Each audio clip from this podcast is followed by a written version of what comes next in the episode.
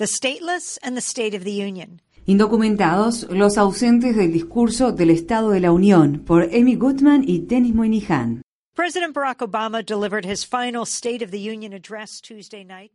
El presidente Barack Obama pronunció su último discurso sobre el Estado de la Unión el martes por la noche ante una sesión casi a pleno del Congreso. Casi a pleno porque hubo un asiento vacío al lado de la primera dama, Michelle Obama. Según informó la Casa Blanca, se dejó un asiento vacío en el palco de invitados de la primera dama en representación de las víctimas de la violencia con armas de fuego que ya no tienen voz, porque necesitan del resto de nosotros para que hablemos por ellos para que contemos su historia, para que honremos su memoria. Ese símbolo, el de la silla vacía, invita a reflexionar acerca de quienes más no estaban presentes en esa prestigiosa galería del Capitolio.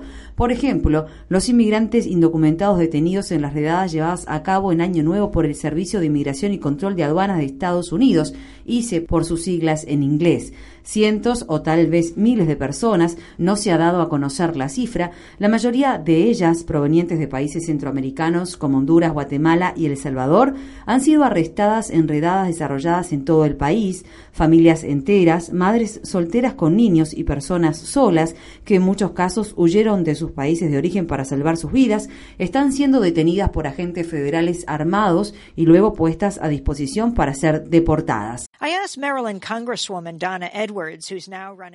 Le pregunté a la congresista de Maryland, Donna Edwards, actualmente candidata al Senado, acerca de las redadas del ICE. Me dijo,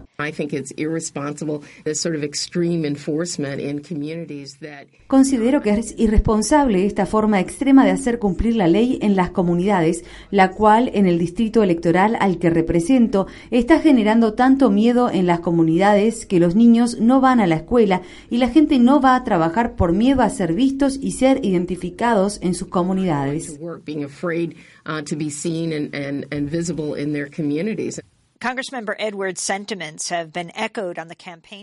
Las campañas del senador Bernie Sanders y de la ex secretaria de Estado Hillary Clinton se han hecho eco del sentir de la congresista Edwards. Las redadas han suscitado manifestaciones de protesta en todo el país. El pasado viernes, siete personas fueron arrestadas en la ciudad de Nueva York frente a la oficina local del ICE, tras haberse atado unas a otras y cortado el tránsito.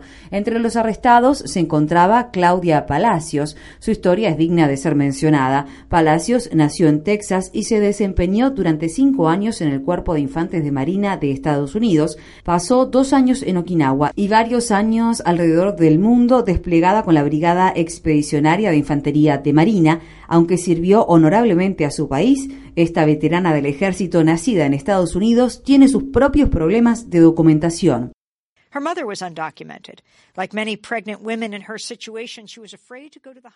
Su madre era indocumentada. Como muchas mujeres embarazadas en su situación, tenía miedo de ir a un hospital. Claudia nació con ayuda de una partera en un estacionamiento para casas rodantes. Su certificado de nacimiento fue firmado por la partera. Claudia Palacios contó en Democracy Now!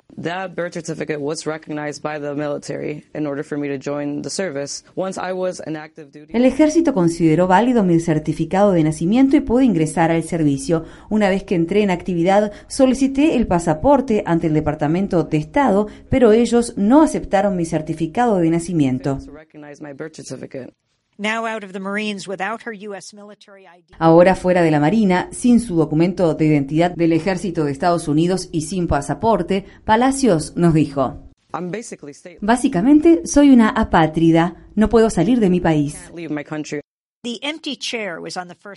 El asiento vacío estaba a la derecha de la primera dama. A su izquierda se sentó el veterano de guerra condecorado Oscar Vázquez. El mismo comunicado de prensa de la Casa Blanca que describía el significado de la silla vacía explicaba que Vázquez llegó a Estados Unidos de niño en busca de una vida mejor.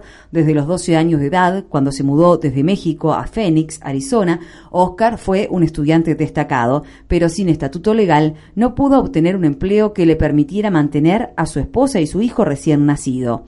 Una vez que se le otorgó la tarjeta de residencia permanente, según continuaba su biografía, Oscar ingresó al ejército para servir al país que ama y al que considera su hogar. Oscar cumplió un periodo de servicio en Afganistán y es actualmente un orgulloso ciudadano estadounidense.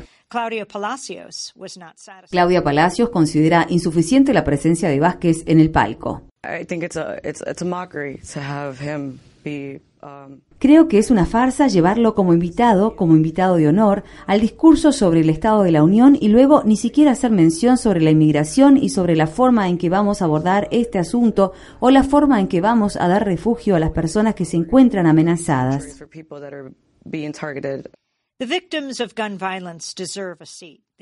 Las víctimas de la violencia con armas de fuego merecen tener un lugar, merecen que se cuenten sus historias y el presidente ha de ser elogiado por la postura que ha adoptado al respecto, pero las personas que llegan a este país huyendo de la violencia con armas de fuego, ya sean de América Central, de Siria, Afganistán o Irak, también merecen ser reconocidas y acogidas. Eso le dará solidez a la Unión.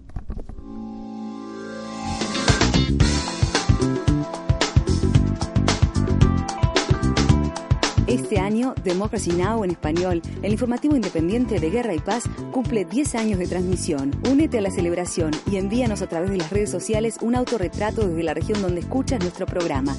O si eres una estación que transmite nuestra programación, envíanos una foto de tu radio. Promocionaremos las imágenes a través de nuestro programa de televisión y de las redes sociales. Visita nuestra página web democracynow.org es y entérate.